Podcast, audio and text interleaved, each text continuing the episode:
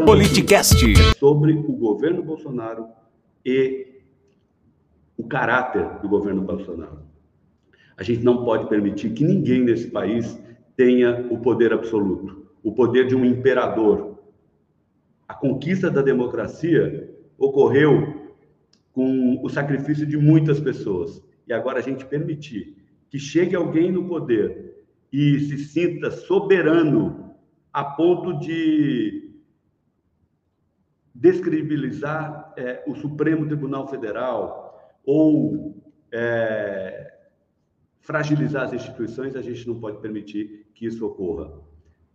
Eu acho que teve o Congresso Nacional teve todas as possibilidades para promover um impeachment e acharam que um presidente fraco, mas que tenta demonstrar força e talvez por isso, né, se entregou totalmente ao centrão, um presidente como esse e agora quer emplacar nos estados principalmente nos principais estados, os seus representantes. Arroba Politicast, underline BR.